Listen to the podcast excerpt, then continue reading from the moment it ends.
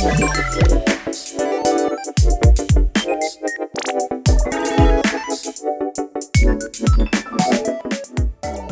んにちは。エスパークミュージアムの桜井です。この番組は美のひらめきと出会う場所をコンセプトとした研究所聖堂エスパークで働く社員たちが楽しくおしゃべりをしていくポッドキャスト番組です。本日はひらめき通信をお届けいたします。では本日のメンバーから紹介していきます。普段はベースメイク製品の開発を担当しています。中村です。よろしくお願いします。普段は再生医療の基礎研究を担当しています。研究員の高橋です。よろしくお願いします。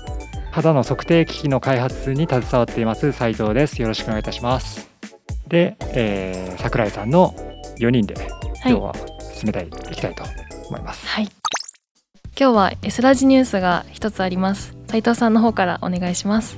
はいえっ、ー、とですね今まであのお便りをいただきたいという話を番組の最後で言ってたんですけども今までメールアドレスだったので匿名で送れないっていうか何か送りたくても抵抗があるのかなと思ってでこれからはフォームブラウザーでフォームに記入して送る送信するとかってあると思うんですけどそれであのお便り送れるようになりました。今回のあのこの配信にもエピソード概要欄にはリンクを貼りますのでちょっとそちらからぜひアクセスしていただいて番組に対してお便りいただきたいなというふうに思っております。そのフォームからはどういう内容が送れるんですか？えっとフォームからは番組への感想の他に番組への改善点とかあの私たちへの応援メッセージだったり、まあ、そういったことをあの自由に書いていただけるフォームになっていてであの全部埋めなくても番組への感想だけでもいいですしぜひ送っていただきたいなと思ってます。あとあなたが感じる美とかこの番組が美のひらめきを探し続けるっていうのは一つの裏テーマみたいなところもあるので、うん、表かな？裏かな？表かな？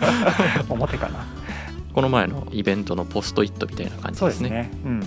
まあ、自分が感じる美っていうのがやっぱり人それぞれなんだなとか、うんうん、その裏にあるものは何なんだろうとか、まあ、そういったところはすごく気になるとこかなと思うのでちょっとここは詳しく書いてくれると嬉しいかもしれないですね。では次にハッシュタグ美のひらめきでのツイートをご紹介していきたいと思います。美のひらめきのツイートエゴサーチじゃないですけど。ちょいちょい調べてますよね。見てます。見てます。ね、うん、今回ポッドキャストウィーケンドが10月1日にあって、うん、まあ、それ関連でいろいろちょっとツイートしていただいていたツイートがあるのでちょっとそのあたりちょっと紹介していきましょうか。はい。えっ、ー、とポッドキャストウィークエンドの公式ツイッターでえー、資生堂エスパークブースでは笑顔診断とトレーニングが受けられます。私たちも体験してみました。というようなツイートでした。体験してくださったのはナミさんとナナさんが体験していただいて、ねうん、ナナさんはもともと笑顔度が高くて、うん、多分数値としてはかなり察知ってたっていう。あもう最初に。すでにナミさんとナナさんにもぜひこの美活の体験してもらいたいなと思って。ちょうどあのカレーを食べに行こうとしてる2人を 引き止めて。引き止めて。今ちょっとカレーお腹が空いたんでみたいな。いやちょっと美活のレッスン今。ちょうどやってるんで。やってるんでみたいな感じで。あそうですかみたいな感じで。すごくまあそれで受けていただいて。ありがとうございます、はい、では次は10月10日ですね。斉藤さんお願いしますはいえっ、ー、とこれはあの農系ポッドキャスト共同組合でしたっけ？の代表されてる尾崎七海さんのツイートですね。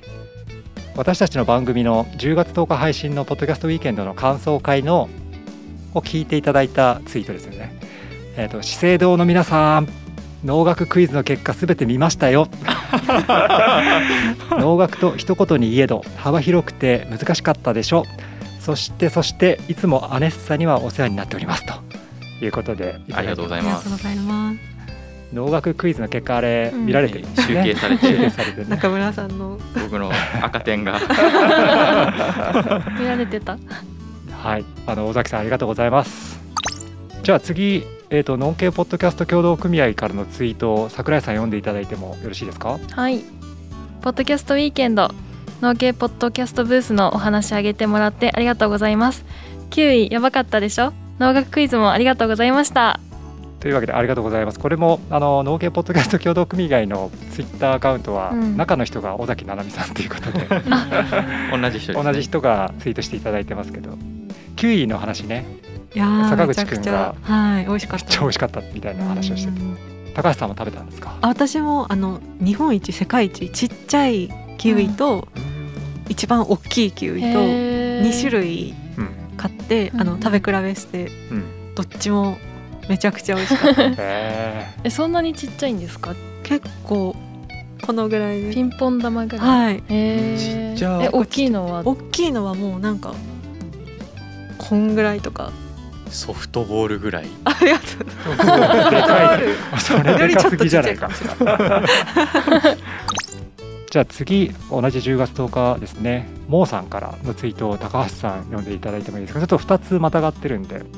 今ツイートしてって言われたのでツイッター住人としてはしないわけにはいきませんね。これあれですね、うん。坂口さん。そうそうそう。すごいプレッシャーにね。今。答えていただいて嬉しい。うんですはい、えー美活事務体験先生の笑顔がめちゃくちゃ可愛かったです。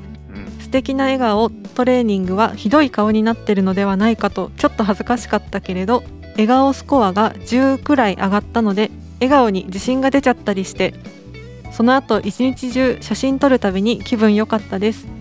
肌診断はやってもらったら購入しなきゃいけないかなって心配がないからやってもらいやすかったですね。追記エスラジくんのハガキもらいそびれてしまいました、あ残念。僕も先日美活ジムのあのメンズイベントにちょっと参加させていただいて笑顔レッスン受けたんですけあど、ーはいはいはい。やっぱ上がりますね。上がりました。あちゃんと受けたんですね。あちゃんと受けました。あの番組の中で。はい。あの対戦して負けましたけど そうですね。ちょっとせっかくなのでって言って招待していただいて、うん行ってきたらやっぱ上がります。上がりました。口角めちゃめちゃ上がりました。へ素敵な笑顔。素敵な笑顔。あ78秒間。ー78秒間顔の形を固定するみたいな。ピキピキですね。10月11日にいただいているツイート高橋さんお願いします。はい、えー、ミヤンマのキウイ山田さんのツイートでキウイ食べていただいたようでありがとうございます。ポッドキャスト初めて聞きました。会社内の研究員さんのポッドキャストいいですね。親近感出ますね。うん。各社やるべき。うーうん。んありがとうございます。ありがとうございます。ありがとうございます。嬉しコメント。そうですね本当にどこの会社もやればいいのにって思ってるんで、うんはい。初めて聞きましたっていうのも嬉しいですね、あそうですね、ん初めて聞きましたっていうのはこのポッドキャストウィーケンドをきっかけで聞いてくださった方も多分いっぱいいらっしゃると思うんですけど、うんうん本当にこういうコメントいただけるとすごく嬉しいですね。こちらは農系ポッドキャスト協同組合さんからポッドキャストウィーケンドの振り返りの回2回目を聞いていただいてツイートしてくださったものです。最高得点獲得者現る。うん資生堂さんの肌年齢診断やりたかった。うん。はい。この最高得点者っていうのは？うん。今井今井さんですね、うん。今井くんなんで6点取ったんですかね？いやでも別に農学部だったとか、うんそういう何かバックグラウンドがあるわけでもなく、うん。6なんかなんとなく答えたらくねへー。6点だった。悲しい。結構私たち真剣に 解いたんですけど。真剣に悩んでも分かんなかったです勘が鋭いのかうな、ん。4択でしたっけ？あの問題って。いやでも選択式であの全て選べとかあそうありましたねいうのもあったのでへ結構難しかったです。勘で言っていけるようなもんじゃないそうですね。文章からここを選ばせようとしてるんだっ 説問の流れを読んで。すごい。そういうプロフェッショナルかもしれない。いないところで。では次のツイートを斉藤さんお願いします。はい。えー、とこちらもあの10月17日のツイートですね。これ小宮宮子さんっていう方でこの方はあのポッドキャストウィーケンドの今回のイベントの公式カメラマンというか、うんんこの方もポッドキャストを配信されていてでポッドキャスターとしてカメラマンとしても協力しされているっていう感じですね。ポッドキャストウィーケンドの振り返りの第2回の配信をリツイートする形でうんツイートいただいています。えー、と資生堂さんのアートワークでもイベントスナップ使っていただいております。サンキューと。番組ぜひ聞いてみてくださいねと。いうことでこのサムネイルがね小宮さんが撮っていただいたうんうん。我々中村くん除以外。くそう中村くんいない。あ なんで僕いない？そう。どこに行って一体どこに行ったんだ？どこに行ってたんでしょうねお昼でも買いに行ったのこかな、あの8人かな？8人写ってるけど中村くんだけいないっていう 奇跡。非常にね素晴らしい写真撮っていただいたんですけど。うん本当色味もすごく綺麗で、そうなんですよね。キャプテンがいない。キャプテンが。がいないんですよね。僕はでもピンで写真があるんで。あそうそうそう 大丈夫です。中村キャプテンはあのインタビューされてるうん。時の写真がある,、んで、ね。それもどこかでこう、お披露目できたらそうですね。なと思いますが。そうですね。はい本当に素晴らしい写真ありがとうございましたありがとうございます。じゃあ今日最後のツイートですね、えー高橋さん読んでいただいてもよろしいでしょうか？はい、こちら宗村直也さんのツイートです。娘も肌年齢チェックを体験させてもらい、5歳肌と実年齢より2歳も若い診断結果でした。ブースでは固まってたけど、帰ってからママにルンルンで報告しているのが可愛かった。かわいい。これはあれですかね。ブースに来ている時はなんか嬉しそうな表情してなかったんですかね。まあちょっと白衣に囲まれたら緊張しちゃうかなっていうところありますよね。だけど実はものすごく嬉しかったんだよっていうのをそうだったんですね。ツ。イートしていただいて。このお子さんはだから7歳の娘さんなんですかね、もう本当に小さいお子さんも結構うん。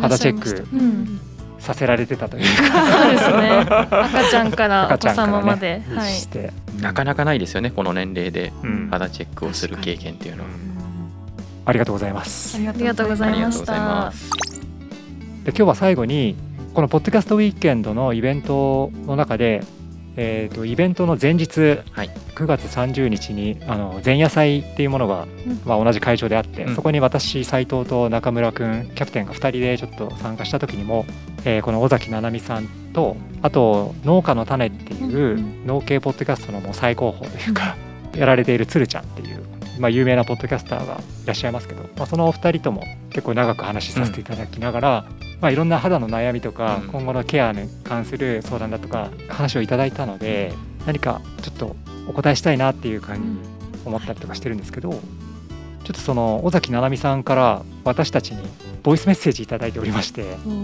それをちょっと一回聞いていただきたいなと思っております。はい。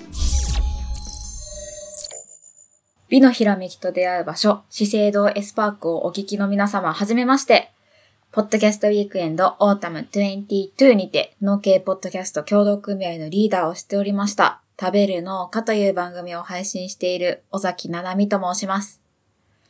今回は農業女子代表としてプロの皆様に教えていただきたいことがあります。ズバリ、日焼け後のアフターケアについて私たち朝から晩まで外で働く中で何回か日焼け止めを塗り直したりするんですけど、それでも汗で落ちてしまったり、タオルで拭ってしまったりと、どうしても日焼けをしてしまいます。最近は日焼け後に飲むサプリとか保湿液とかが販売されてるんですけど、本当に効果あるのかなとか、実際どういう対策が効果的なんだろうかと、まあ悩みは尽きません。本当に数年後に出てくるであろうシミが怖い。資生堂の皆様、日焼け後のアフターケア教えてください。よろしくお願いします。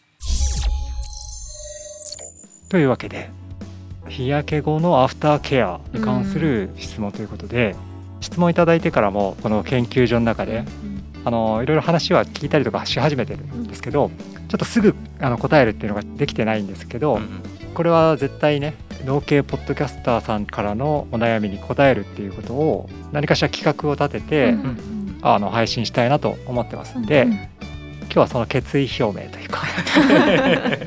はい。っていうところをですねさせていただいて、はい。はい、これからちょっとこの放送を聞いている僕喋りたいみたいな私喋りたいみたいな研究員いたらぜひあの連絡いただければ、うんもう我こそはと。そうですね、うん俺が答えるっていうかね、うん。っていう感じで手を挙げていただきたいなっても思いますしあとさっきちょっと話し出したんですけど「農家の種」っていうポッドキャスト番組すごく、まあ、知名度のあるポッドキャスト番組なんですけど、まあ、そういうつるちゃんとかやっぱりこのサイエンス視点でのうん。日焼けのメカニズムだったりとか、うん。まあ、そういったところを踏まえての回答とかなんならコラボレーションして、うん。みたいなものもちょっと視野に入れつつ企画していきたいなと思ってますんで、はい、まあこれに限らずこういうことが聞きたいよとかっていううん、お便りとかもそうですね。ぜひぜひ、うん。はい、はい、よろしくお願いしよろしくお願います。します。では今日のひらめき通信は以上ですかね。そうですね、うん。普段この番組は毎週月曜日に配信してるんですけどこういうあの話すニュースとかお便りとかが溜まってきたらうん。ちょっと不定期に配信していきたいなと思ってますんで、はい。よろしくお願いいたします。はい本日も最後までお聞きいただきありがとうございました。番組ではお便りを募集しています。番組概要欄にあるお便りフォームから匿名でメッセージをお寄せいただけるようになっています。またハッシュタグ美のひらめきでのツイートもお待ちしております。アプリでお聞きの方はぜひ番組のフォローをお願いいたします。レビューも入れていただけたら嬉しいです。それでは本日もお聞きいただきありがとうございました。また次回もお待ちしております。ありがとうございました。ありがとうございました。ありがとうございました。ありがとうございました